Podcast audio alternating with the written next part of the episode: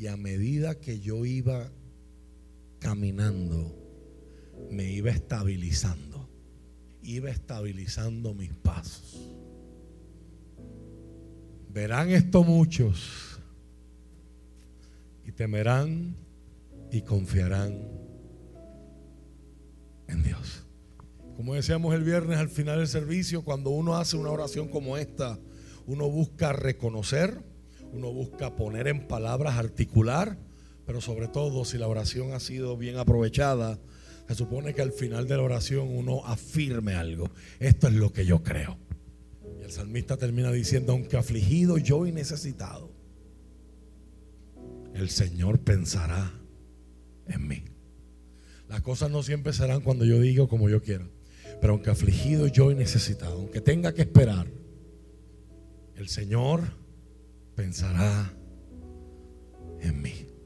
Mi ayuda y mi libertador eres tú. Dios mío, no te tardes. Alguien puede adorar al Señor en esta mañana. Hay un ambiente hermoso. Haya o no haya música. Adorar a Dios es un privilegio que costó sangre. Es un privilegio que jamás usted y yo podremos comprender completamente lo que costó la oportunidad de tener una relación con el Señor. También quiero unirme en dar palabra de bienvenida no solo a los hermanos que ya han sido presentados, sino a Mía Salomé Morales Tirado, que viene desde Yabucoa. ¿Cómo está Mía? Dios te bendiga, bienvenida. Qué bueno. Es bueno saludarle.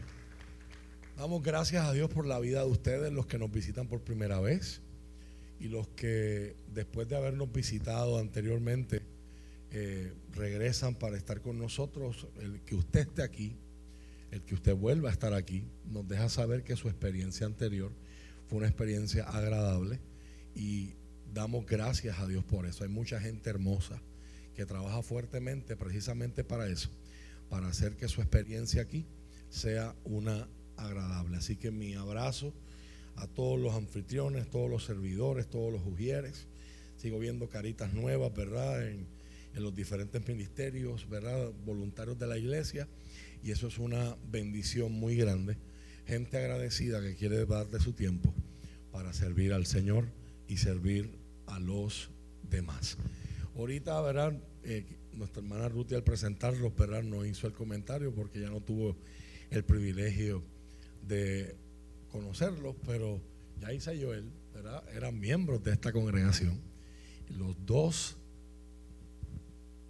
individuos jóvenes que andan con ellos eran bebecitos en esta congregación, ¿verdad? Y ellos están al igual que su Hailey, al igual que Noel Abdiel, al igual que mía, ¿verdad? Que ya llevan unos, unas semanitas por aquí, ¿verdad? De vacaciones.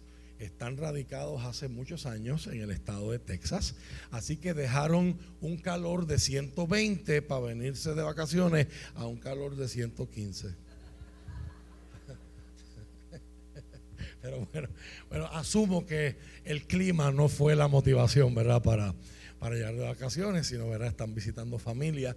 Y qué bendición, ¿verdad? De que, de que en medio de todas las cosas que uno hace cuando está de vacaciones, tanta gente que hay que ver, tantos sitios que uno quiere ir, tantas comidas que uno quiere comer, que hayan tomado el detallito, ¿verdad? De venir a, adorar al Señor con nosotros, ¿verdad? Pues nos da mucha alegría poderles saludarles, que el Señor les bendiga rica abundantemente como solamente Dios puede hacer, que tengan un buen viaje de regreso y que todos disfruten sus vacaciones por acá.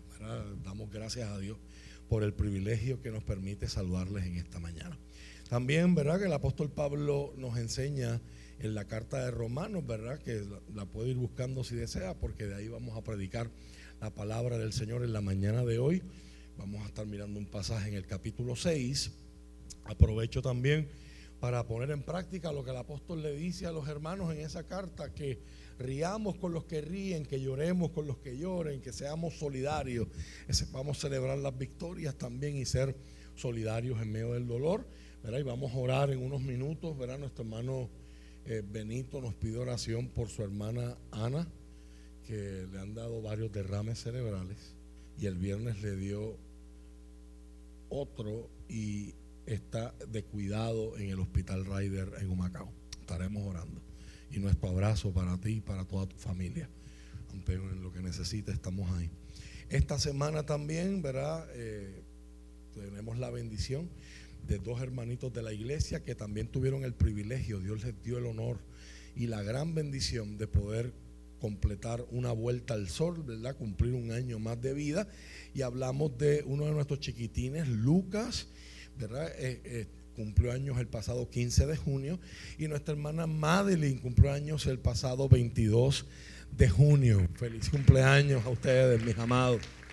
Espero que lo hayan pasado súper. Espero que hayan disfrutado el receso, ¿verdad? El domingo pasado no tuvimos culto aquí, ¿verdad? Ya que se celebraba el Día de los Padres. Una vez más, felicidades a todos los padres en su día, ¿verdad? Eh, espero, ¿verdad? Que los testimonios de los regalos pues hayan sido mejores, ¿verdad? Que medias, calzoncillos y corbata, ¿verdad? Y si no fue así, el pastor lo intentó. El pastor hizo cabildeo desde acá a favor de cada uno de ustedes, sea que lo haya logrado o, lo, que no, ¿verdad? Como quiera, espero que haya pasado un tiempo de mucha bendición eh, junto a su familia y se han creado memorias bellas. Mana Mildred, ¿usted me va a decir algo? Sí, lo, dijimos la última vez, ¿verdad? El, viernes pasado, ¿verdad? En el culto la mencionamos, pero también nuestra hermana Génesis cumplió años, ¿verdad? También, ¿verdad? Una de nuestras adolescentes de, de Yaday. Amén. Muchas felicidades para ella. Gracias, hermana. Gracias, hermana. Vamos entonces a la palabra mientras usted lo busca. En el día de ayer, ¿verdad? Eh, un grupo de hermanos de la iglesia estuvo llevando la palabra del Señor de una forma distinta y diferente, ¿verdad? Organizados por el Ministerio de Evangelismo Creativo. Eh, impactaron el, área de la playa de Seven Seas en Fajardo. Um, creo que hay un post, ¿verdad? O va a haber un post en las redes acerca de eso. Eh, de una forma bien original bien creativa, ¿verdad? Se hicieron camisas, ¿verdad? Con, una imagen de un recibo de compra que hablaba de culpa, hablaba de pecado y cómo el sacrificio de Cristo paga toda esa deuda, paga, ¿verdad? Toda esa deuda que tenemos delante del Señor. Eh, y estuvieron con, con unos carteles en medio del calor de la playa, fueron llevando, eh, ofreciendo limbers gratis y el letrero decía limbers, signo de dólar cero y el cero era una O y decía oración. O sea que ofreciendo a la gente orar por ellos, ¿verdad? Y regalándoles limber, ¿verdad? Con un, con un mensajito, con un escrito de la palabra eh, del Señor, ¿verdad? Y se llevó la palabra de Dios de una manera bien original. Y yo les decía al grupo cuando llegué a apoyarlos en la playa que no sé si se convocaron, no, pero creo que era algo del espíritu. Desde que yo salí de mi casa, en todas las luces que me paré, desde las piedras a Fardo, había una iglesia haciendo algo. En la, luz de las piedras del cine, en la luz de Palma Real, en todas las iglesias, había, en todas las luces había una iglesia llevando mensaje sea servicarro de oración, sea pancarta. So que mientras hay gente que está perdiendo su identidad, y tenemos pastores en Chicago que están cantando Bad Bunny del altar,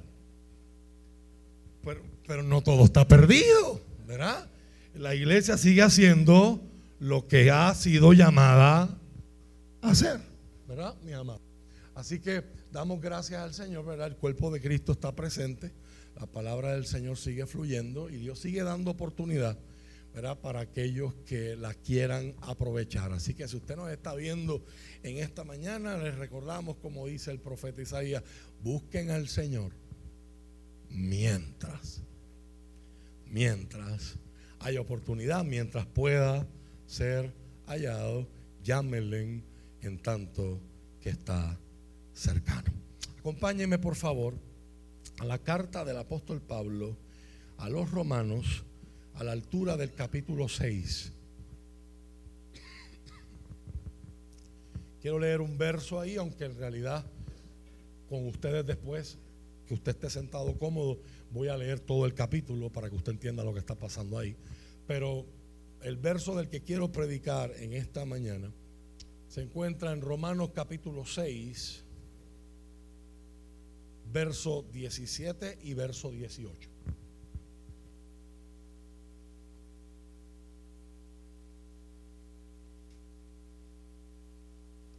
Romanos capítulo 6, verso 17 y verso 18.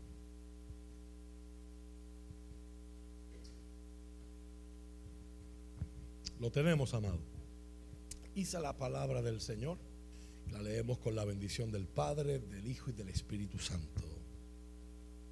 Amén. Antes ustedes eran esclavos del pecado, pero gracias a Dios, ahora obedecen de todo corazón la enseñanza que les hemos dado. Y este verso que voy a leerles esta semana son de esos versos que tú los estás leyendo y brincan de la página y te golpean, te impactan.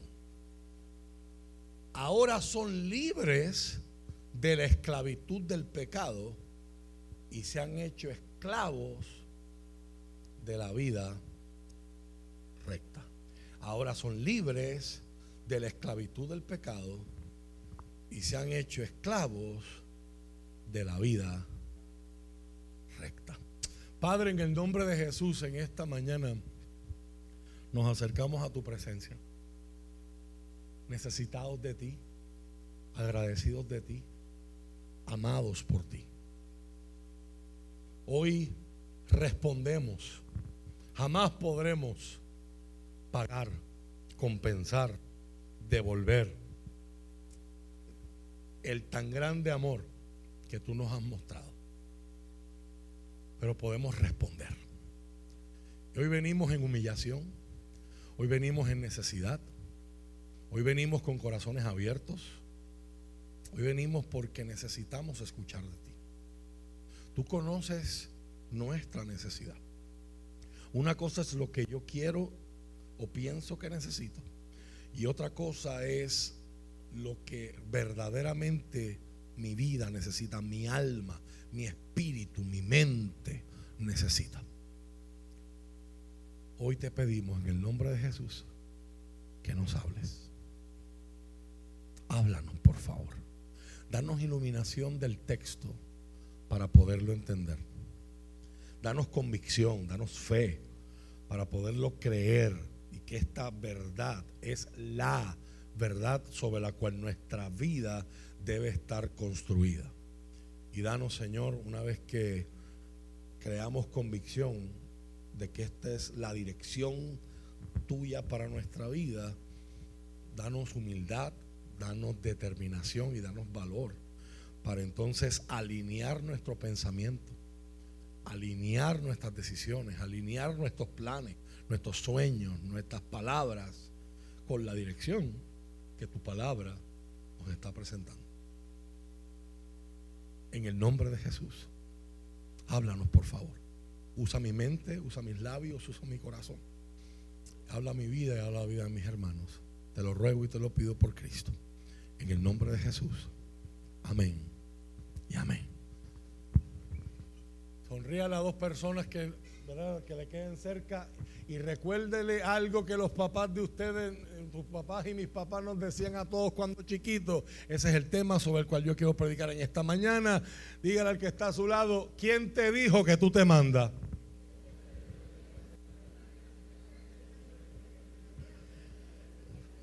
Loading, loading, loading, loading. El hipocampo, la amígdala, están empezando a disparar fuertemente en la área central profunda de los cerebros y las memorias están empezando a... Qué poderosa es la memoria. ¿Quién te dijo que tú te... ¿A quién le decían cosas como esa?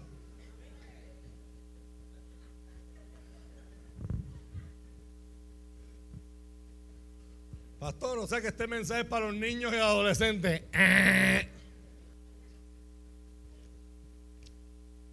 ¿Quién te dijo que tú te mandas? Este lunes pasado, lunes 19, se celebró en los Estados Unidos y por ende aquí se observa, ¿verdad? sea donde sea que usted está parado, ¿verdad? Sea que usted es de los que piensa que somos un territorio no incorporado, que somos Estado libre asociado o que somos colonia, independientemente ¿verdad? de esos asuntos, eh, si allá se celebra, aquí se celebra. ¿Cuántos saben que se celebró el lunes pasado que fue día de fiesta? Dos personas, tres personas de 150. ¿Cuántas, cuántas hoy aquí? Visto el número de los ujieres hoy. ¿Eh? No hay traducción al español. se celebra Juneteenth. ¿Qué es eso? ¿Con qué se come eso? ¿Y qué tiene que ver con esta predicación? Precisamente el leer la historia de ese día fue lo que me, eh, me recordó y, verá, y automáticamente el impacto que produjo en mi vida este verso me hizo recordar los relacionados que están. Juneteenth celebra en los Estados Unidos, precisamente en el estado de donde vienen nuestros hermanos hoy, ¿verdad? De visita. En Texas, Texas fue, después de la guerra civil, el último estado de los confederados del sur donde todavía había esclavitud. Y dos años después de que Abraham Lincoln promulgara aquella famosa ley de la emancipación o de la abolición de la esclavitud, del final de la esclavitud, dos años más tarde todavía en el estado de Texas se contabilizaban aproximadamente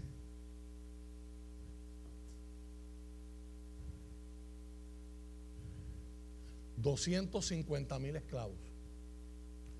Y una, un garrison, un batallón de 2 mil soldados de la Unión, del Ejército del Norte, llegan a Texas para lo que se convirtió en esa última liberación eh, registrada, ¿verdad? Eh, a nivel práctico de lo que eh, fueron los últimos esclavos que hubo en los Estados Unidos de América. Así que se reconoce ese día porque aunque también se celebra el día de la abolición de la esclavitud, pero el Juneteenth es donde esa abolición se hizo práctica, se ejecutó. Una cosa es que la ley lo diga y otra cosa es que la gente lo practique. Lo que nos provee, lo que nos provee cortesía de la historia, una metáfora muy interesante ya todo el mundo en Estados Unidos era libre desde que Abraham Lincoln lo dijo.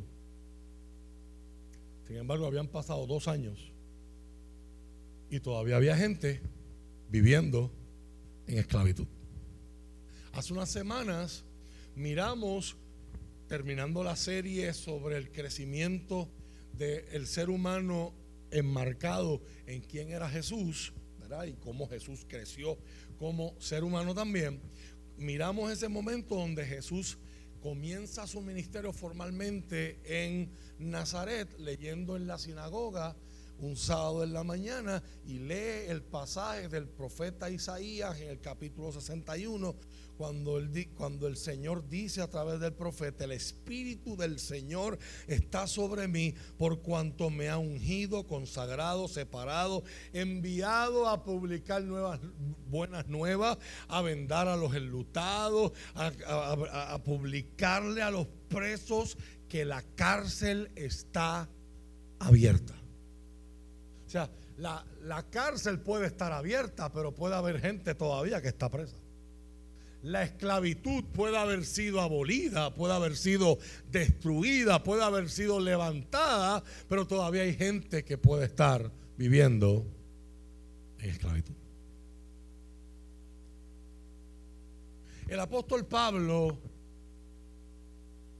escribe la carta más larga y el libro más largo del, de lo que son las epístolas y por eso se coloca en primer lugar después del libro de los Hechos. Yo no sé si usted lo sabía, pero en el Nuevo Testamento las cartas están puestas, están organizadas desde las más largas hasta las más cortitas. Por eso empiezan con, empiezan con Romanos y terminan con Judas, ¿verdad? Que apenas tiene escasamente un capítulo.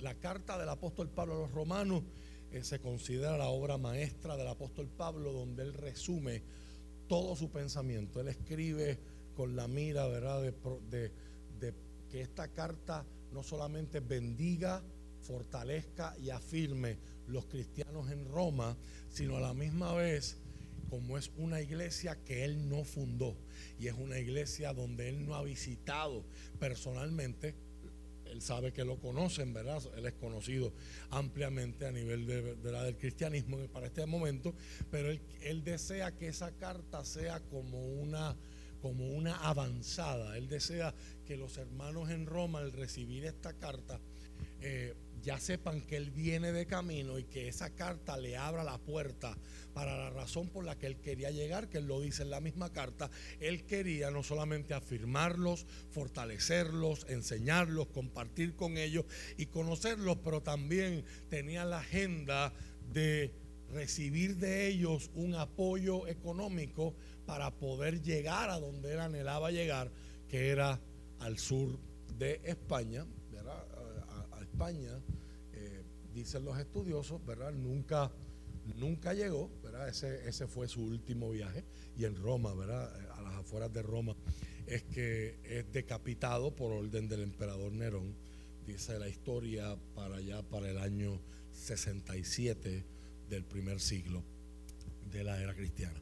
Pero mejor que yo darles un resumen de Romanos, para quiero, quiero eh, tan pronto los chicos de media estén listos, quiero ponerles dos videos, ¿verdad?, de la gente de Bible Project. Si usted no conoce este recurso, le invito otra vez a que lo mire y lo considere. Es una excelente manera de estudiar la palabra. Y cuando usted, si usted es de los que lee la Biblia, ¿verdad? Como la gente antes que decía, yo la abro y donde caiga y voy a leer, ¿verdad? Pues y de momento te la abriste y cayó en un libro que tú nunca habías escuchado el nombre.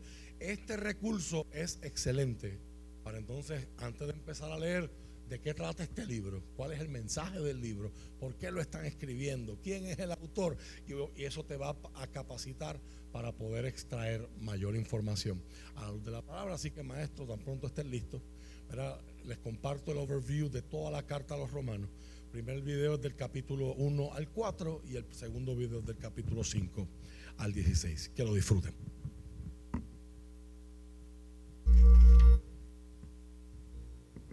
La carta de Pablo a los romanos es una de las cosas más extensas e importantes que fueron escritas por el hombre anteriormente conocido como Saulo de Tarso.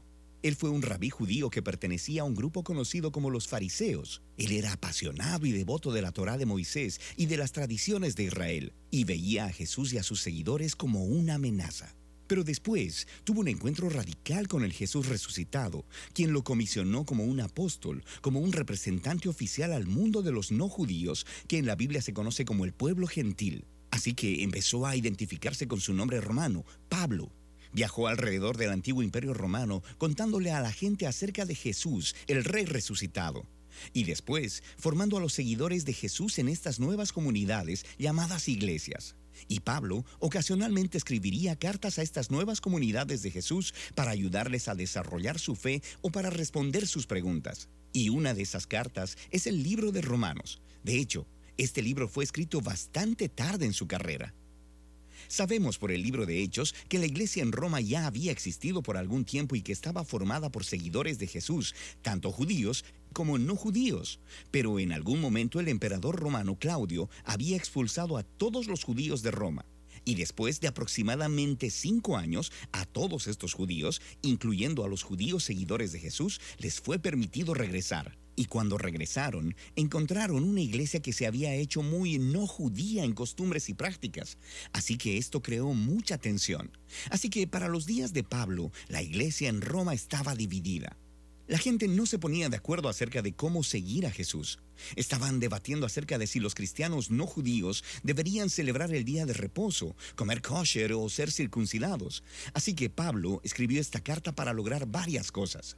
Él quería que esta iglesia dividida se unificara, y con fines prácticos, él esperaba que la iglesia en Roma pudiera convertirse en una base para extender su misión más hacia el occidente, hasta llegar a España. Así que estas circunstancias fueron las que motivaron a Pablo a escribir su explicación más completa del Evangelio, las buenas nuevas que él anunciaba acerca de la vida, muerte y resurrección de Jesús. La carta está diseñada para tener cuatro movimientos principales, pero está unificada como una larga exploración del Evangelio. El Evangelio, dice Pablo, primero que nada revela la justicia de Dios y luego también crea una nueva humanidad, la cual cumple una promesa de Dios a Israel. Así que este Evangelio es lo que unificará a la iglesia. En este video solo exploraremos las ideas de los capítulos 1 al 4. Así que Pablo empieza presentándose a sí mismo como un apóstol llamado por Dios para dar a conocer el Evangelio de Jesús, quien es el Mesías de Israel, que fue levantado de los muertos como el Hijo de Dios, Rey de las Naciones. Y Jesús ahora llama a toda la humanidad a colocarse bajo su gobierno de amor. Y Pablo dice que esta buena nueva sobre el Rey Jesús es primeramente poder de Dios para salvar a las personas que confían en Él. Y en segundo lugar, revela la justicia de Dios. Ahora, justicia es una palabra del Antiguo Testamento llena de significado para Pablo. Describe el carácter de Dios, que Él siempre hace justicia, lo que es recto y lo que es bueno, pero también que Él es fiel y justo para cumplir sus promesas. Y Pablo dice que la historia de Jesús muestra cómo Dios ha hecho ambas cosas. ¿Cómo? Bueno, primeramente hace un creativo recuento de los capítulos 3 al 11 del Génesis. Él muestra cómo todo el mundo gentil, todas las naciones, están atrapadas en una espiral de pecado y egoísmo. El corazón y la mente humana están quebrantados, dice Pablo. Le hemos dado la espalda a Dios para abrazar la idolatría, que quiere decir buscar significado en las cosas creadas y entregar nuestra lealtad a esas cosas y no a Dios. Esto resulta en una distorsión de nuestra humanidad y en comportamientos destructivos. Y lo que queda es una humanidad culpable delante de un Dios justo y recto. A lo que el pueblo de Israel podría decir, bueno, entonces es algo bueno que Dios escogiera a nuestro pueblo de entre las naciones. Él nos salvó de la esclavitud en Egipto, nos dio las leyes de la Torá y en ellas el día de reposo y el comer kosher y la circuncisión. Y todas estas leyes nos muestran la manera de vivir como el pueblo santo de Dios. Pero no tan rápido, dice Pablo. Él también les recuerda la historia de la Torá y del resto del Antiguo Testamento, el cual demuestra que Israel era tan pecaminoso, idólatra y moralmente quebrantado como el resto de la humanidad. De hecho, Israel es todavía más culpable que los gentiles, dice Pablo, porque ellos tienen la Torá y deberían saber cómo son las cosas. Así que, concluye Pablo, toda la humanidad, gentiles e israelitas, están desesperanzadamente atrapados y son culpables delante de Dios. Pero esa no es la última palabra. Las buenas nuevas de Jesús son la respuesta de Dios. En lugar de mantener a la humanidad en su culpabilidad, Jesús vino como el Mesías de Israel para morir en favor de todas las personas como sacrificio por los pecados. Como nuestro representante, Jesús tomó sobre sí mismo las justas consecuencias del dolor, del pecado y de la muerte que hemos causado en el mundo, y Él venció a través de su resurrección de entre los muertos. Es esta nueva vida de resurrección la que Él pone a disposición de todos. Jesús se hizo lo que nosotros somos, para que nosotros pudiéramos ser lo que Él es. Y todo esto, dice Pablo, es la manera como Dios justifica a aquellos que confían o tienen fe en Jesús. Justificación es otro término del Antiguo Testamento lleno de significado para Pablo y se relaciona con la justicia de Dios. Literalmente significa declarar como justo. Debido a lo que Jesús hizo a nuestro favor, se nos da un nuevo estado delante de Dios. En lugar de declararnos culpables, Dios nos declara como personas que tenemos una correcta relación con Él y somos perdonados. La justificación nos integra en una nueva familia. A la persona que confía en Jesús se le da un lugar dentro del pueblo del pacto de Dios. La justificación también resulta en un nuevo futuro que comienza con un viaje de transformación de la vida por la gracia de Dios. Así que todas estas cosas acerca de la justificación son un regalo de Dios para aquellos que están en Cristo a través de la fe. Y esto lleva a que Pablo, en el capítulo 4, explore las enormes implicaciones que todo esto tiene respecto de quién puede ser parte de la familia del pacto de Dios. Él regresa a la historia de Abraham en Génesis 15. Antes de que cualquiera de las leyes de la Torah les fuesen dadas a Israel, Abraham fue justificado o declarado justo delante de Dios. ¿Cómo? Bueno, Dios prometió que Abraham se convertiría en el padre de una gran familia multiétnica que recibiría la bendición de Dios, pero él y su esposa Sara eran muy viejos y nunca habían podido tener hijos. Pero aún así, Abraham tuvo una fe radical y confió en la promesa de Dios. Así que Dios lo declaró como justo. Así que Pablo dice que ahora Abraham se ha convertido en el padre de la nueva familia del pacto de Dios y que esta familia se está esparciendo por todo el mundo. Está formada por los judíos y los gentiles que tienen esa misma clase de fe y confianza en aquel que cumplió la promesa de Dios a Abraham, Jesús el Mesías. Así que hagamos una pausa y resumamos las ideas principales de Pablo aquí en los capítulos del 1 al 4, porque estas son el fundamento para entender el resto de la carta. Toda la humanidad está sin esperanza, atrapada en pecado y necesita ser rescatada. Sin embargo, este rescate no sucederá porque ellos intenten obedecer las leyes de la Torá. En lugar de eso, el carácter justo de Dios le ha movido a rescatar al mundo a través de la muerte y resurrección de Jesús, de modo que Él pudiera crear esa familia multiétnica de Abraham basada en la fe como su nuevo pueblo del pacto. Así que Pablo va a mostrar cómo esta nueva familia es parte de algo mucho, mucho más grande y que los llama a una manera completamente nueva de vivir juntos. Pero todo ello estará basado en estas ideas centrales exploradas en los capítulos del 1 al 4 de la carta de Pablo a los romanos.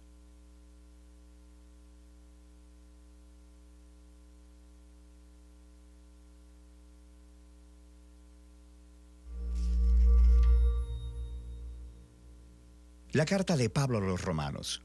Mira el primer video, donde exploramos quién era Pablo, por qué escribió esta carta y donde trazamos las ideas centrales de los capítulos 1 al 4, que toda la humanidad está sin esperanza, atrapada en pecado y necesita ser rescatada, y que este rescate no sucederá porque las personas traten de obedecer las leyes de la Torá, más bien, el carácter recto de Dios lo movió a rescatar al mundo a través de la muerte y resurrección de Jesucristo, de modo que Él pudiera crear la familia de Abraham, multiétnica y basada en la fe, como su pueblo.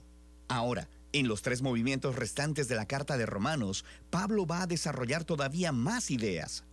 Recuerda la exploración de Pablo de la justificación por la fe, que cuando las personas confían en que la muerte y resurrección de Cristo fue por ellos, se les da un nuevo estatus de rectitud delante de Dios. Son colocados en una nueva familia, el pueblo del pacto de Abraham, y se les da un nuevo futuro, la esperanza de una vida transformada.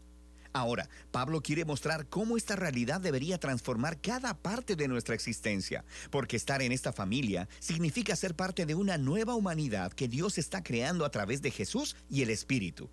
Así que Pablo regresa al primer personaje humano de la historia bíblica, Adán.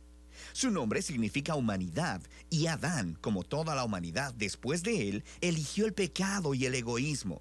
Así que todos enfrentamos el juicio de Dios porque nos hacemos esclavos de la influencia del pecado, lo cual resulta en la muerte. Pero luego Pablo contrasta a Adán con Jesús, quien él dice que es el nuevo Adán, un humano que vivió en fiel obediencia a Dios, mostrada a través de su acto de amor sacrificial. Y ahora Jesús ofrece su vida como regalo a otros para que ellos puedan ser justificados delante de Dios.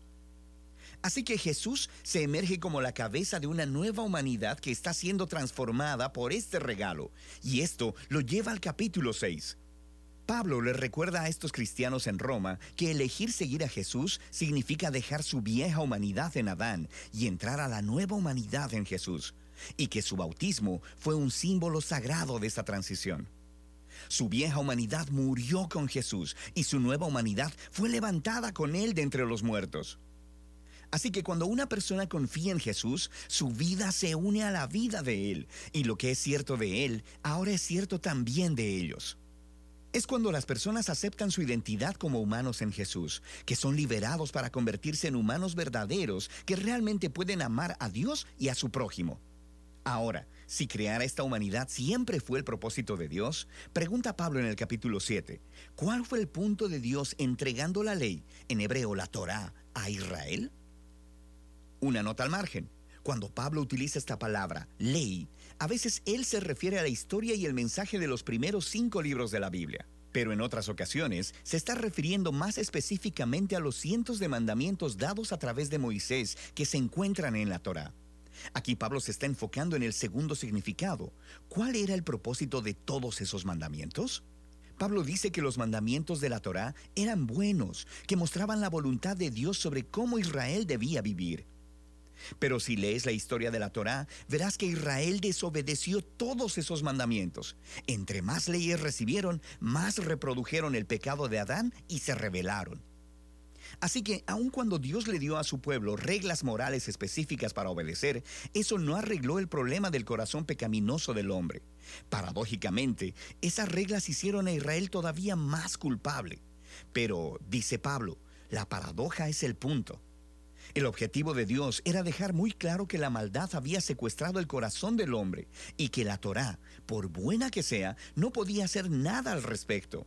Pero Pablo dice en el capítulo 8, la solución llegó en Jesús y el Espíritu. Y es así como los mandamientos de la Torá actuaron como una lupa, enfocaron el problema de la condición humana en un solo lugar, en el pueblo de Israel. Pero ahora, el representante de Israel, Jesús el Mesías, ha pagado por y lidiado con todo ese pecado a través de su muerte y resurrección. Y ahora Jesús ha enviado su Espíritu sobre esta nueva familia para transformar sus corazones, para que ellos verdaderamente puedan cumplir el llamado de los mandamientos de la Torá, de amar a Dios y a su prójimo. Y hay más. La renovación de Dios de los seres humanos es el primer paso de su misión más grande, rescatar y renovar toda la creación, haciéndola un lugar donde su amor tenga la última palabra. Ahora, puedes ver cómo los capítulos del 1 al 8 son un largo hilo de pensamiento. Pero esto hace que surjan otras preguntas. Si todo esto fue el propósito de Dios, ¿cuál es el estatus actual de los israelitas que no reconocen a Jesús como el Mesías?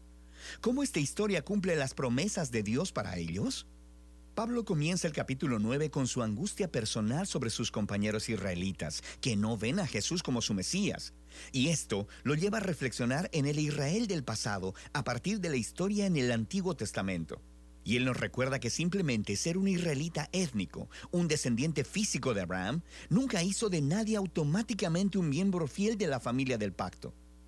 Pablo nos muestra cómo Dios siempre ha seleccionado a un subgrupo de la familia de Abraham para llevar la línea de la promesa. Y su punto es que ahora la línea de la promesa es adelantada por aquellos que siguen a Jesús.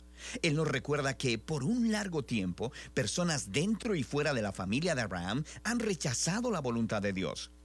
Él nos recuerda la historia de Israel, el becerro de oro y la rebelión de Faraón. Él nos muestra cómo Dios fue capaz de orquestar eventos para que el rechazo del pueblo egipcio hacia Él lograra sus propósitos redentores. Así que, en el capítulo 10, Pablo cambia su enfoque al Israel del presente.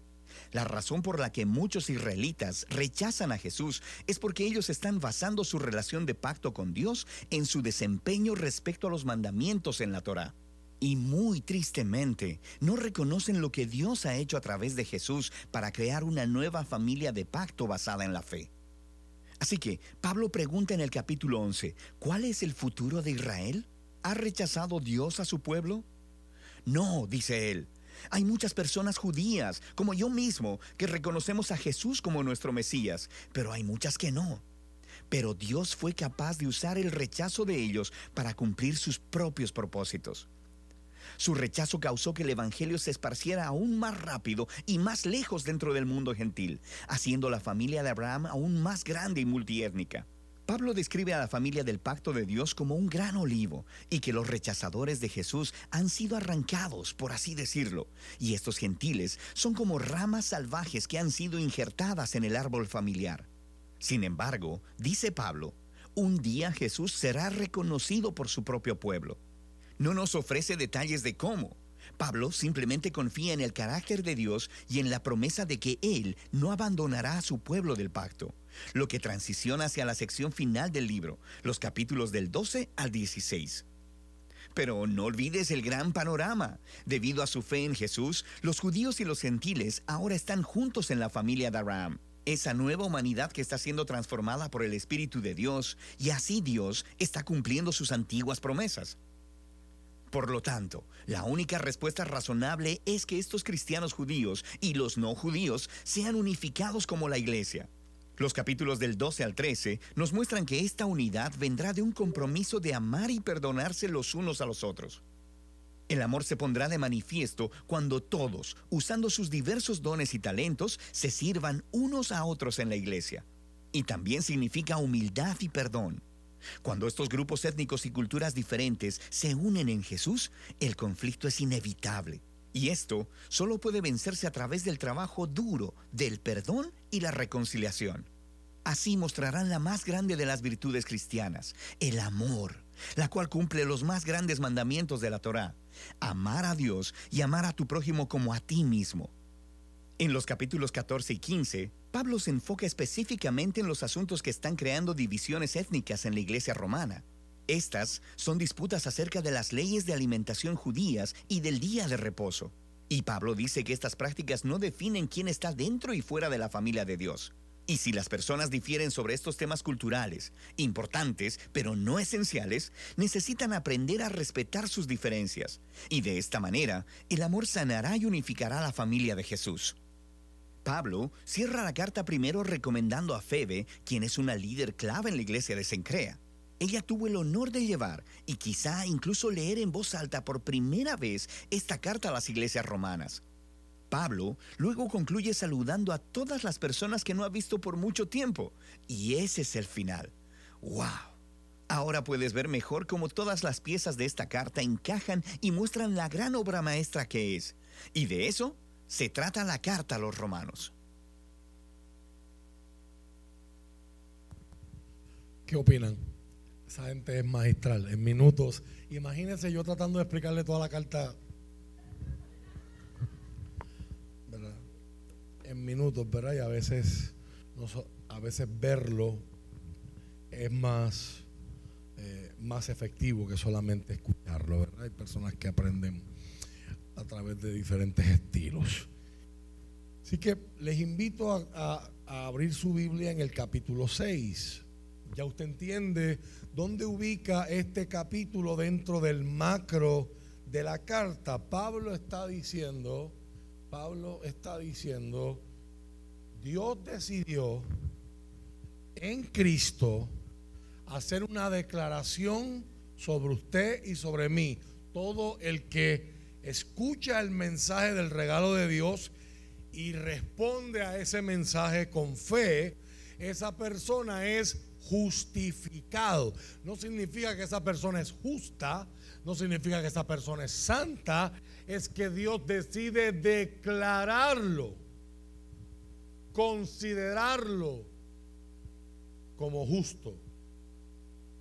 Dios toma la justicia con la que Cristo vivió como el nuevo Adán y se la adjudica a usted y me la adjudica a mí. Sin embargo, la justificación, como decía el video, tiene que ver con nuestro estatus con Dios. Ahora yo puedo tener paz con Dios, pero ese no es el final, ese es el principio. Note que Pablo no dice salvación. Pablo va a hablar de la salvación en Romanos y va, y va hasta definirla en el capítulo 9 y en el capítulo 10. Pero Pablo dice el principio de esa relación con Dios, que es una buena definición para la palabra salvación, sin que esto se convierta en una clase de teología o de discipulado, que usted sabe que eso está disponible, que estamos formando el grupo para los que quieran apuntarse y más tarde entrar a las aguas bautismales. Este año, la justificación me da un estatus correcto con Dios, pero no tiene nada que ver con mi interior. O sea, la justificación no me transforma. La justificación es que Dios por su gracia y por su amor me permite entrar en una relación con Él para la cual yo estoy descalificado por causa de mi pecado. Pero ese no es el final. Por eso es que hay gente hoy que tiene un concepto errado de la salvación, porque piensan que salvación es estar anotado en una lista. Y dicen, no, yo hace dos años, yo hace 15 años, yo cuando era chiquito pasé al altar y acepté a Cristo como mi único y exclusivo Salvador. Y cuando le hacen la pregunta, ¿cómo está tu relación con el Señor? Ahí entonces, como decían los teólogos del campo, en aquel tiempo que si lo vieran ahora estarían muertos de miedo. Los huevos se ponen a peseta. Ojalá ahora los pudiéramos comprar a peseta, pero eso es otro tema. Eso es otra historia. Y eso es otra predicación. Entonces, ¿qué pasa con el interior? Parte de las promesas de Dios es que Dios, por su amor, por su poder, que es Dios es poderoso para salvar. El Evangelio es poderoso para salvar. Por eso yo no me avergüenzo, dice Pablo, de este Evangelio, porque es poder de Dios para salud y salvación de todo aquel que cree, sea judío o sea gentil. Ese poder Dios lo está utilizando para crear una nueva nación. Y esa nación, ese nuevo pueblo, ¿verdad? Es lo que el Nuevo Testamento va a llamar el pueblo de Dios o la iglesia. Como vimos en el video, está compuesto por judíos, está compuesto por no judíos, está compuesto por hombres, está compuesto por mujeres. By esa fe de, que él recomienda ahí, cuando usted mira las palabras en griego que Pablo usa para hablar en referencia a ella, Pablo la está recomendando como si ella fuera un apóstol también. La carta de los, romanos es revolucionaria hasta aún en el ministerio de la mujer. Eso es una notita al calce. Yo, esperaba que algunas mujeres se emocionaran, pero eso es otro tema. Eso es otra historia. Eso es otra de la predicación. Cómo el tener derecho a tener una relación con Dios me transforma. Entonces Pablo construye la carta a los romanos como si fuera un tratado de ley. Él va presentando argumentos, hace preguntas, las contesta, se imagina cuáles van a ser las objeciones y contesta las objeciones antes de que Y eso es lo que él está haciendo en el capítulo 6. Él está trabajando con dos objeciones que él sabe que la gente va a levantar cuando entiendan lo que él está diciendo. En el capítulo 5, Pablo dice una de las expresiones ese, capítulo es una joya, pero una de las expresiones más famosas que usted habrá escuchado del Evangelio es que donde abundó el pecado, la gracia se fue por encima si, si la gracia siempre es más grande que el pecado, verso 1 del capítulo 6, Pablo se adelanta a que alguien diga, bueno, pues quiere decir que si yo quiero más gracia, tengo que pecar más. Porque mientras más yo peque, más gracia Dios va a dar. Así que Pablo comienza con esa pregunta. Ahora bien, deberíamos seguir pecando para que Dios nos muestre más y más su gracia maravillosa. Y termina siendo una pregunta retórica porque el apóstol no la deja abierta a mi contestación. Él la contesta. Por supuesto que no. Nosotros hemos muerto al pecado. Entonces, ¿cómo es posible que sigamos viviendo en pecado? Así que el apóstol Pablo aquí se está moviendo de el estatus que Dios me otorga legalmente. Ante sus ojos yo soy perdonado. Ante sus ojos soy adoptado como un hijo, aunque era su enemigo. Ante sus ojos. Pero ¿cuál es el efecto de tener esa relación con Dios en mi interior? Que todavía sigo estando inclinado al pecado. ¿Cómo vencemos? ¿Cómo trabajamos? Esta inclinación a lo prohibido, inclinación a lo desconocido, inclinación a irnos por el otro lado del límite, inclinación por transgredir, que significa sobrepasar el límite, ir más allá de donde está permitido. La, la reina Valera trata de traducir el concepto de Pablo y le llama concupiscencia. Las otras traducciones se quedan en debilidad natural. Tanto Pablo, como Pedro van a hablar de naturaleza pecaminosa. En Adán todos se mueren. ¿Por qué? Porque el pecado entró por él. y este es un tema para otro día, pero el pecado es una fuerza, el pecado es una inclinación, el pecado es una realidad, el pecado es una esclavitud para el ser humano. Una esclavitud que envuelve engaño. Porque cuando usted está pecando, usted siente orgullo, usted siente placer, usted siente libertad. Que es una de las palabras que en mi corazón son claves para esa pregunta. ¿Quién te dijo que tú te mandas? Jesús hablando con Nicodemo en el capítulo 3 de Juan hace alusión a lo mismo.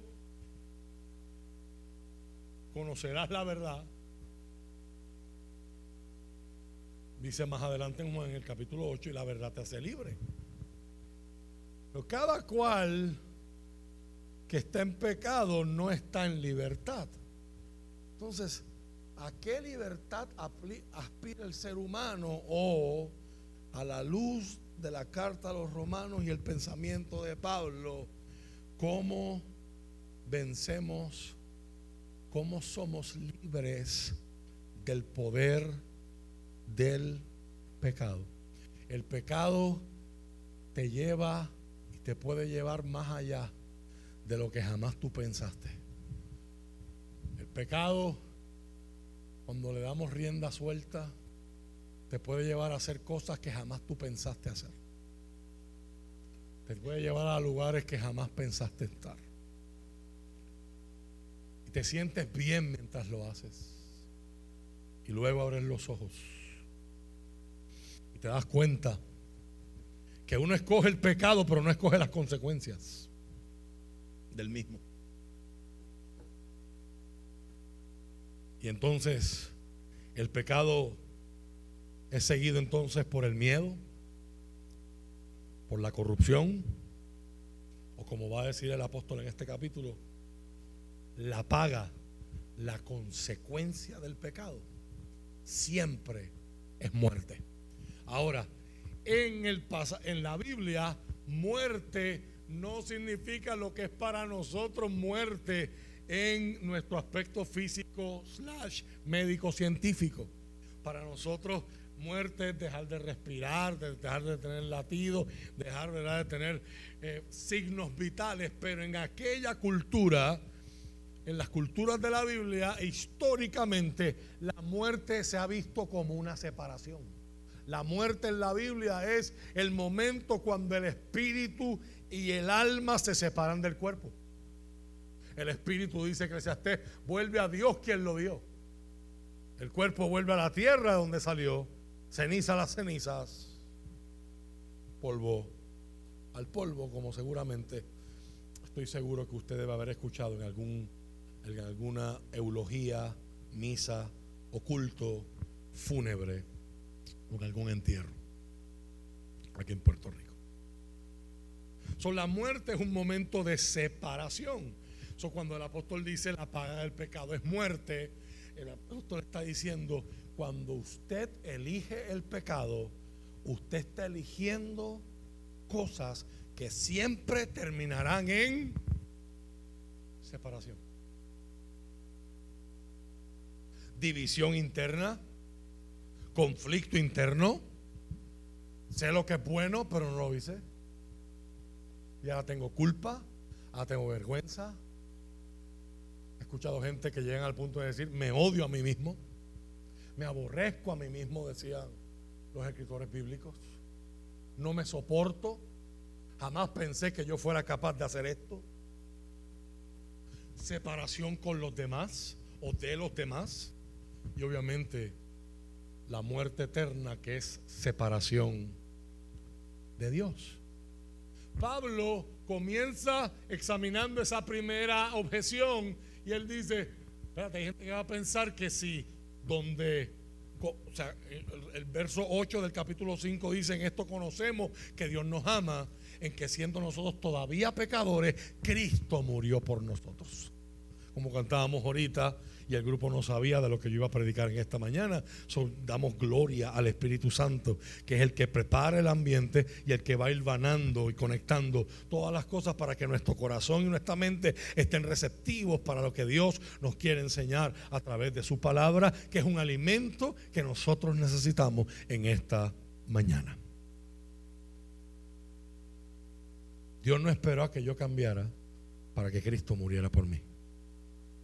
Dios no esperó a que yo reconociera que necesitaba ayuda para proveer la ayuda. Dios proveyó la ayuda, aunque yo andara en la mía diciendo, estoy bien.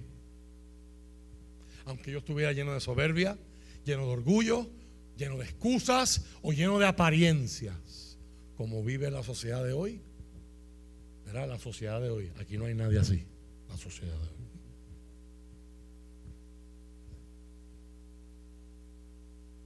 Dios no esperó a que yo viniera postrado a su presencia para amarme y para proveer la salida, la solución, el poder. Ahora, esa gracia, ese favor que Dios otorga, que yo no lo merezco, esa gracia es mayor y sobreabunda por encima del pecado. Hay gente que necesita ser recordados de eso esta mañana. Hay gente que nos está viendo en esta mañana que necesitan escuchar que aunque lo que tú hayas hecho para ti sea lo más grande, aunque haya sido horrendo y vergonzoso, la gracia y el amor de Dios siempre se van por encima. Son capaces de irse por encima mayor y más grande de lo que tú hiciste. Ese es el amor de Dios. Ahora bien, me voy a recostar de eso, dice Pablo, para decir, pues entonces ya yo estoy apuntado en la lista, soy justificado, soy adoptado, Dios, tengo relación con Dios, por lo tanto puedo seguir viviendo como a mí me dé la gana. No. Y la respuesta de Pablo es presentarnos lo que él va a llamar y lo que la iglesia cristiana celebra en el acto del bautismo dice el verso 3. ¿O acaso olvidaron que cuando fuimos unidos a Cristo Jesús en el bautismo, nos unimos a Él en su muerte? ¿Cuál es la solución de Pablo para el poder del pecado? Es el pecado tú no lo puedes vencer. La única forma de tú ser libre del poder del pecado es morirte. Y en Cristo en su muerte. A través del bautismo nosotros tenemos la experiencia de unirnos a Cristo en esa experiencia. Dice, pues hemos muerto, verso 4. Fuimos sepultados con Cristo mediante el bautismo. Y tal como Cristo fue levantado de los muertos por el poder glorioso del Padre, ahora nosotros también podemos vivir una vida nueva. ¿Qué está diciendo Pablo? La solución al poder del pecado es morir a mí mismo y resucitar a la vida que Dios tiene. Nueva para mí en Cristo. Si yo estoy muerto, ya el pecado no tiene poder sobre mí. Entienda esto, por favor. La persona que vive de espaldas a Dios, la persona que no ha sido regenerada, que no ha sido devuelta a la vida espiritual, la persona que no ha sido perdonada, que no se ha arrepentido por Dios y por lo tanto no, se, no ha sido cubierta por el perdón de Dios, es, un, es pecadora al igual que usted y al igual que yo. Sin embargo, la diferencia, va a decir Pablo, es que el que está en Cristo, el que se une a Cristo por medio de de el bautismo, que no es otra cosa que una expresión pública de una decisión interna. Una expresión pública de la fe. El poder del pecado, yo sigo teniendo la opción y la posibilidad y la inclinación y la naturaleza pecaminosa porque no he sido completamente transformado todavía. Esa es parte de la esperanza del creyente. Y eso viene. Y el apóstol le va a llamar glorificación. Y eso va a ocurrir cuando Cristo regrese. Cuando usted muera, lo que ocurra primero. Pero el que no está en Cristo no tiene opción. Vive atado por el pecado. Vive esclavo por el pecado. Vive controlado, dirigido, guiado por el pecado. Por eso no nos debe de extrañar lo que estamos viendo, no nos debe de extrañar lo que estamos escuchando, por más loco y descabellado que suene. Los otros días yo vi un video de una muchacha que, quiere demandar a sus papás porque ellos, ellos no le preguntaron para traerla al mundo. Que si ella le hubiesen dicho que en este mundo había que trabajar para poder vivir, ella no hubiese decidido venir. Y ella va a demandar a sus papás porque no consultaron con ella para traerla al mundo. Y yo pues, yo, sigo con, Con, las palabras de aquel filósofo ruso. Llega el tiempo donde los inteligentes tienen que quedarse callados la boca para que los idiotas no se ofendan. Pero el papel de la iglesia no es criticar al mundo. El papel de la iglesia es anunciar la verdad. Vivir en la verdad valorar la verdad y modelar la verdad. Porque el mundo va a seguir siendo mundo. La gente está esclava del pecado. Y el pecado cada vez lleva a la gente más profundo, más lejos de Dios. Por lo tanto, lo que ayer era malo, hoy es bueno. Y lo que ayer era horrible, hoy es posible. Y eso es hoy. Veremos mañana cuál es el nuevo invento, cuál es la nueva propuesta, cuál es la nueva postura. Eso no nos debe sorprender. Están esclavos. No tienen control. Su elección es pecar su deseo es pecar, su inclinación es pecar. Pero el que está en Cristo, al morirse con Cristo y resucitar, ya el pecado no tiene poder sobre él o ella. Esa persona tiene ahora poder para elegir.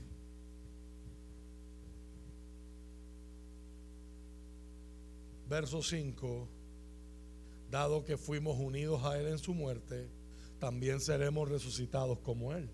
Sabemos que nuestro antiguo ser pecaminoso fue crucificado con Cristo para que el pecado perdiera su poder en nuestra vida. Ya no somos esclavos del pecado.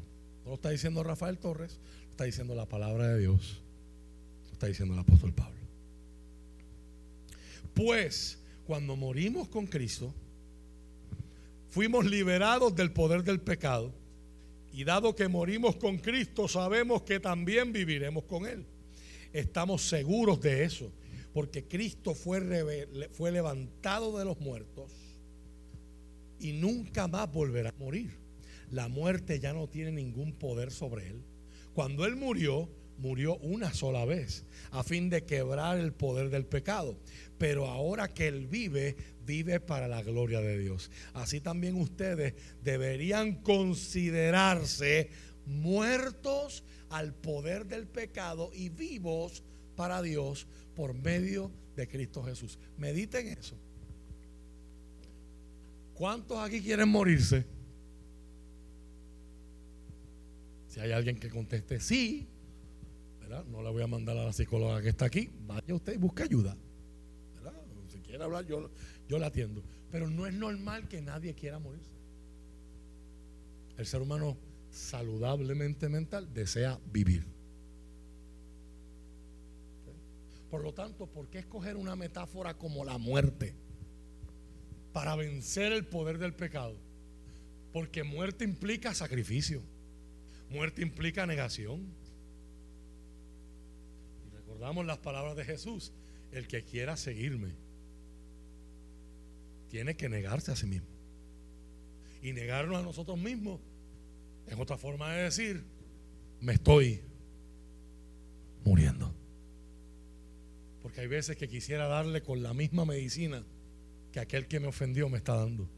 Quisiera darle ojo por ojo y diente por diente. Y luego recuerdo que si Dios hubiese usado eso mismo conmigo,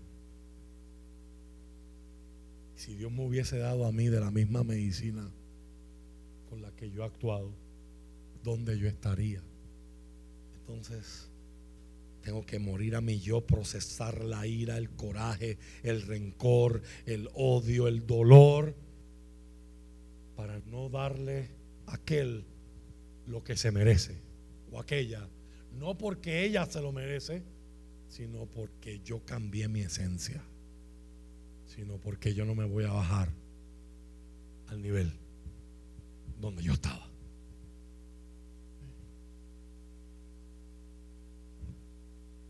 verso 12, no permitan que el pecado controle la manera en que viven. No caigan ante los deseos pecaminosos. Mire cuán irónico. Cristo dio su vida para librarnos del pecado, pero usted y yo seguimos con la posibilidad de decidir que el pecado me domine. So, si yo vivo esclavo del pecado, y aquí Pablo no solamente está hablando de mi relación con Dios, está hablando de mi vida. Una vida que puede ser plena, bendecida, victoriosa y con propósito. Pero si voy, si vivo esclavo del pecado, el pecado va a producir separación, desconexión y muerte en todas las áreas de mi vida. No dejen que ninguna parte de su cuerpo se convierta en un instrumento del mal para servir al pecado. Mi mente puede ser un instrumento del mal. Mis manos pueden ser un instrumento del mal. Mi lengua, mi lengua puede ser un instrumento del mal. Note que esto está bien práctico. Y aquí esto es un imperativo, esto es un mandato. En cambio, entréguense completamente a Dios porque antes estaban muertos, pero ahora tienen una vida nueva. Así que usen todo su cuerpo como un instrumento para hacer lo que es correcto para la gloria de Dios. El pecado ya no es más su amo, su dueño, porque ustedes ya no viven bajo las exigencias de la ley. En cambio, viven en la libertad de la gracia de Dios. Todo ese pasaje es para contestar la objeción del verso 1. Y ahora viene la segunda objeción. Ahora bien, eso significa que podemos seguir pecando porque la gracia de Dios nos ha liberado de la ley. Una pregunta que era natural. Si soy libre de la ley, pues ya no tengo que estar sometido a la ley, puedo hacer lo que yo quiera. Vuelve Pablo. Claro que no. No se dan cuenta de que uno se convierte en esclavo de todo lo que decide obedecer. Por favor, iglesia, escucha esto. Hay gente que tiene nombre de iglesia, hay gente que tiene nombre de cristiano, pero en la vida práctica están viviendo como esclavos del pecado.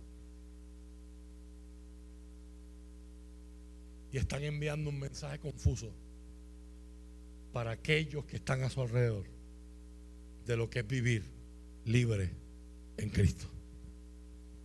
No se dan cuenta de que uno se convierte en esclavo de todo lo que decide obedecer uno puede ser esclavo del pecado, lo cual lleva a la muerte, o puede decidir obedecer a Dios, lo que lleva a la vida recta.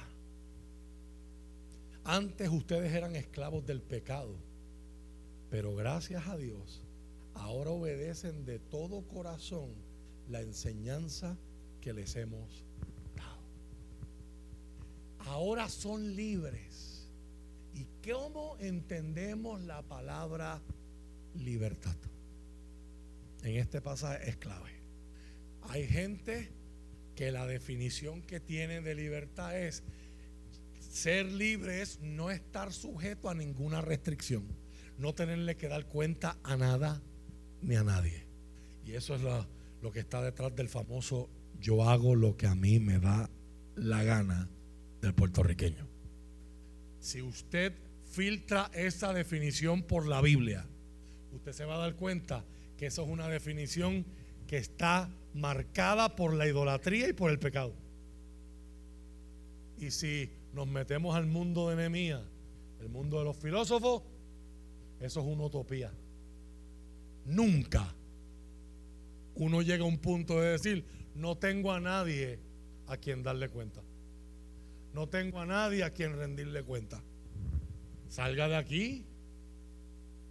Salga de aquí y diga, yo soy libre, voy a guiar a 200 millas por hora. Y váyase por la cuesta de las lechugas. Y me saluda el oficial de apellido Dávila. Que muchos ya le conocen el apellido. Hay otros que le, hay otros que le apodan terror. Pobre de sus hijos, ¿verdad? Saber que a su papá le dicen así, pero nosotros Saludos para él si nos está viendo. ¿Por qué es terror? Porque no deja ir a uno. Esa cuota está. Digo, los, sargentos que están aquí, eh, eh, eso es un mito, eso es cierto. Hay cuotas de ticket. No me contesten, no me contesten. fuera de cámara, off the record. Usted puede decir, yo, yo soy libre, yo no le tengo que dar cuenta a nadie. Es más, este año no voy a pagar planilla. Es más, cogí el púa y me robé los chavos. Y ahora se agotó el Peptobismol y el capetate y el Inmodium, pues se los están llevando en guaguitas. En filitas indias. Pasen por aquí. Pasen por aquí. Porque esa libertad que nosotros anhelamos, que no existe, es un producto de nuestra imaginación y es un producto de nuestro pecado. ¿Sabe qué? Si usted es honesto, el génesis de esa libertad, el origen y el final de esa libertad está en la tentación de la serpiente a la mujer y al hombre. Serás como Dios. Dios no tiene que darle cuenta a nadie. Dios no se sujeta a nadie. Por eso es que Él es Dios. Pero solo puede haber y dentro de nosotros todos queremos sacarlo a Él en nuestros propios reinos o chiquitos mundos ser nuestro Dios. Y por el poder de Grayskull, yo tengo el poder. Eso no es libertad. No solo porque no existe sino porque si eso fuera cierto, usted pudiera hacer lo que le da la gana sin que tus consecuencias te alcancen. Y esta palabra yo sé que no va a levantar mucho gloria a Dios, mucha emoción y mucho excitement. Pero cuando yo analizo el texto, y esto fue lo que a mí me golpeó, el ser humano no fue diseñado para vivir en ese concepto de libertad que a nosotros nos encanta. El, fue, el ser humano fue diseñado para adorar. Y el mero hecho de, adorar es reconocer que hay alguien más grande que yo a quien yo me le debo. Toda la evidencia apunta a ese Dios. Pero como han dicho eh, renombrados apologetas, el problema de muchos ateos no es que no quieren ver la evidencia. Que es mayor la evidencia a favor de la fe que la evidencia en contra de la fe. El problema es las implicaciones de aceptar que hay un Dios. Es reconocer que algún día, sooner or later, yo tendré que estar frente a Él y tendré que rendirle cuentas. Y eso amenaza la mentira en la que mucha gente vive hoy diciendo, yo soy libre, yo hago lo que yo quiero, a mí nadie me controla. A mí nadie me controla. Y mañana hay una premiación, hay una alfombra roja, hay, y sale el traje X. Y todo el mundo tiene que ir a comprar el traje X. Porque eso es ahora lo que está ahí. Y mañana anuncian que llegó la moda Y. A mí nadie me controla. ¿Dónde la venden? A mí nadie me dice lo que yo tengo que hacer. ¿Ya fuiste al restaurante nuevo? ¿Estás atrás, tienes que, Y somos, somos dirigidos como ganado. Hablamos así. Ahora hay que hablar así. ¿Se acuerdan cuando todo el mundo habla en verdad, en verdad? Nos dicen cómo hablar, qué decir, qué ponerte. Y en medio de todo, tú lo estás haciendo diciendo, yo lo estoy haciendo porque quiero. Porque yo hago lo que a mí me da la gana.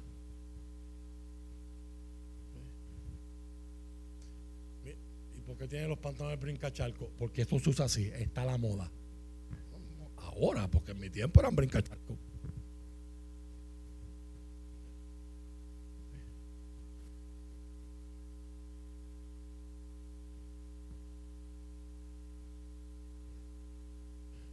La Biblia va a decir, el ser humano necesita a alguien a quien servir. Y por esto mi sermón hoy, perdona si te incomodé, pero necesito hablarte la verdad de la palabra. Mi sermón hoy se llama, ¿quién te dijo que tú te mandas? Siempre le estás y le estarás sirviendo a alguien. Si en tu engaño piensas que te estás sirviendo a ti mismo, eso se llama idolatría. Eso se llama pecado y eso va a tener consecuencias. Pablo va a decir, hay dos formas de vivir la vida.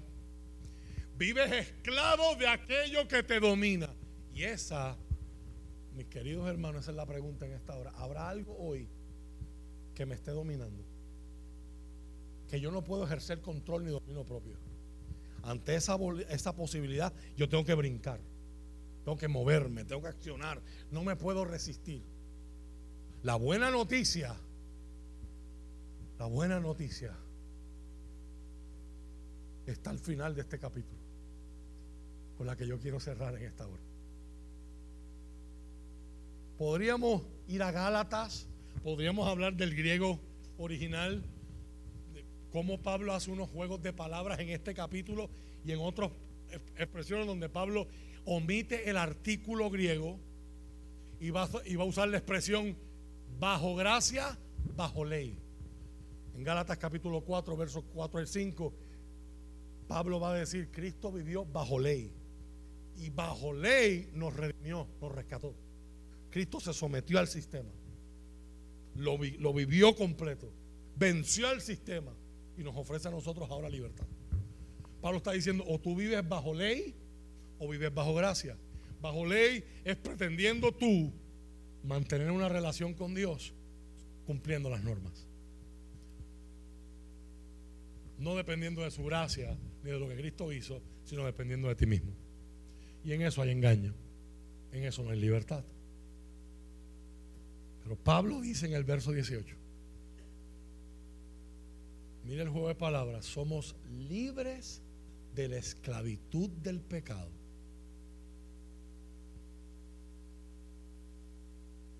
Pero se han hecho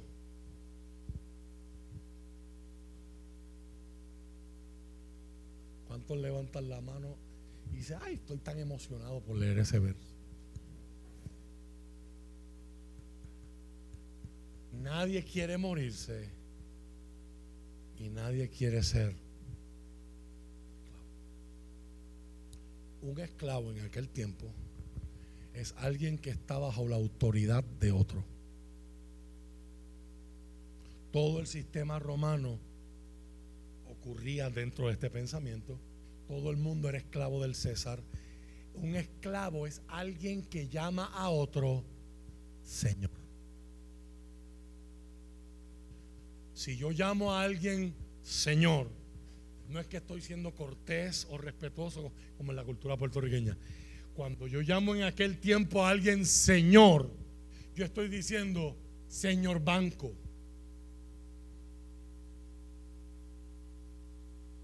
Porque si no pago mi casa, si no pago el préstamo de mi carro, el señor banco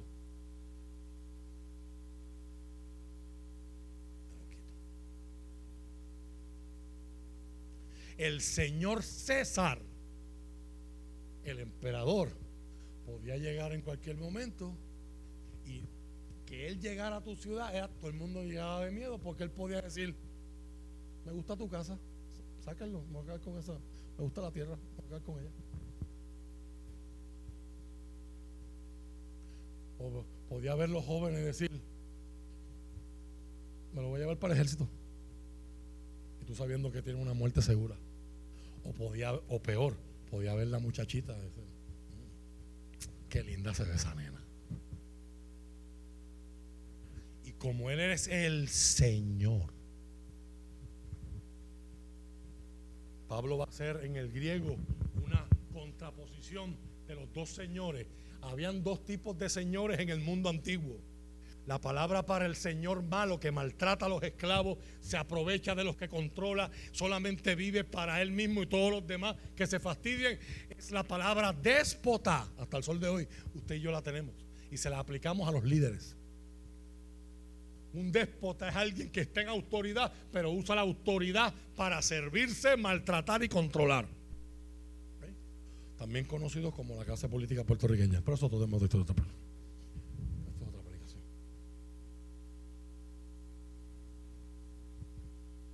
Pero había, habían señores buenos. Y los esclavos entre ellos se hablaban. Y cuando los esclavos estaban en el mercado y estaban en la ciudad haciendo diligencia, le contaban a los otros y les decía, en la, casa de mi señor yo puedo estudiar. En la casa de mi señor me tienen bien alimentado. En la casa de mi señor me tratan bien. Es más, estoy nervioso porque el contrato se me vence el 30 de junio. hablar de años fiscales en Puerto Rico. Y no sé qué voy a hacer, porque pienso que voy a estar peor libre en la calle de lo que vivo como esclavo en casa. Y había el caso, y eso es lo que Pablo está haciendo en este verso. Este es el juego de palabras que nosotros no entendemos, pero que la audiencia de Pablo entiende. Habían esclavos que se le acababa el contrato, eres libre. Y se iban a buscar trabajo no tienen donde vivir, tienen que pagar vivienda.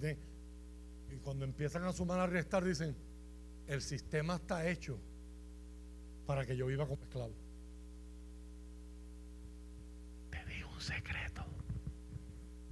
Sigue siendo igual. Lo que pasa es que ahora somos esclavos que manejan Mercedes, Lexus, Toyota, que vivimos en urbanizaciones de acceso controlado, pero seguimos siendo esclavos. Se fueron los amenes y los gloria a Dios. Pero esa es la realidad. Somos esclavos bien vestidos.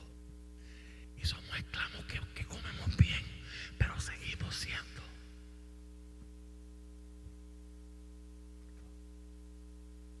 Y ese esclavo se iba. Y llegaba el momento que llegaba otra vez. Tocaba la puerta. Cuando el Señor contesta, usted me permite volver a ser su esclavo. Yo quiero renovar contrato. Yo quiero ser un esclavo. Pero es que ya no, tú no tienes responsabilidad conmigo. Ya tú pagaste tu deuda, ya tú eres libre. No, no, es que vivo mejor como tu esclavo de lo que vivo afuera como libre. Y a esos esclavos se le ponía un arete. Se le, ponía, se le ponía una pantallita en la oreja. Y la gente que los veía decía, ese es un esclavo porque quiere. Es un esclavo no obligado. Es un esclavo voluntario. Ponme el verso 18 otra vez. Eso es lo que Pablo tiene en mente. Pablo está diciendo, si te vas por el lado del pecado, el pecado cada vez va a coger más. Y te va a engañar, tú vas a pensar, no, yo estoy en control. Yo hago esto, pero es hasta aquí. Yo me meto esto, pero es hasta aquí. Yo pruebo esta sustancia, pero es hasta aquí. Pero yo nunca me voy a juquear. ¿Usted ha conocido gente que ha dicho eso? Y el pecado. Y rápido estamos pensando en lo. ¿Verdad? en la palabra, en el término este despectivo del tecato, pero no hablamos de la adicción al entretenimiento, no hablamos de la adicción al juego, no hablamos de la adicción a, a la televisión, a las compras, las compulsiones con las tarjetas de crédito. No, yo estoy en control, yo estoy en control, estoy en control. Es que a mí me gusta usarla porque es que me da punto. alguien que me libere de la tarjeta esta. O soy esclavo del pecado, ese, ese, ese señor, ese esclavizador es cruel. Es déspota, me va a maltratar. O me puedo hacer un esclavo voluntario. Me puedo hacer un doulos y rendirle mis derechos a Cristo. Porque Cristo, siendo esclavo de Cristo, es la mejor forma de vivir la vida. Él fue el que dijo, mi yugo es fácil, ligera mi carga. Si me sirves, yo no voy a maltratarte. Yo no voy a humillarte. Al contrario, voy a ponerte en libertad. Conocerás la verdad. Y esa verdad que soy yo te podrá hacer libre. Mire cómo termina este capítulo que de una manera magistral. Uso la ilustración de la esclavitud para ayudarlos a entender todo esto porque la naturaleza humana de ustedes es débil. En el pasado se dejaron esclavizar por la impureza y el desenfreno, lo cual los hundió aún más en el pecado. Ahora deben entregarse como esclavos a la justicia, que es lo que la nueva traducción está traduciendo como vida recta, para llegar a ser santos. Cuando eran esclavos del pecado, estaban libres de la obligación de hacer lo correcto. ¿Y cuál fue la consecuencia? Que ahora están avergonzados por las cosas que solían hacer. Cosas que terminan en la condenación eterna. Pero ahora quedaron libres del poder del pecado y se han hecho esclavos de Dios. Ahora hacen las cosas que llevan a la santidad y que dan como resultado la vida eterna. Y mira esa bomba atómica al final. Qué clase buena noticia. Pues la paga. Mucha gente creció en la iglesia, no ha leído Romano, pero se sabe ese verso de memoria. Y espero que después de esta mañana lo entiendas mejor en vez de decirlo al papagayo. Porque la paga del pecado es muerte mas la dádiva de Dios es vida eterna en Cristo Jesús.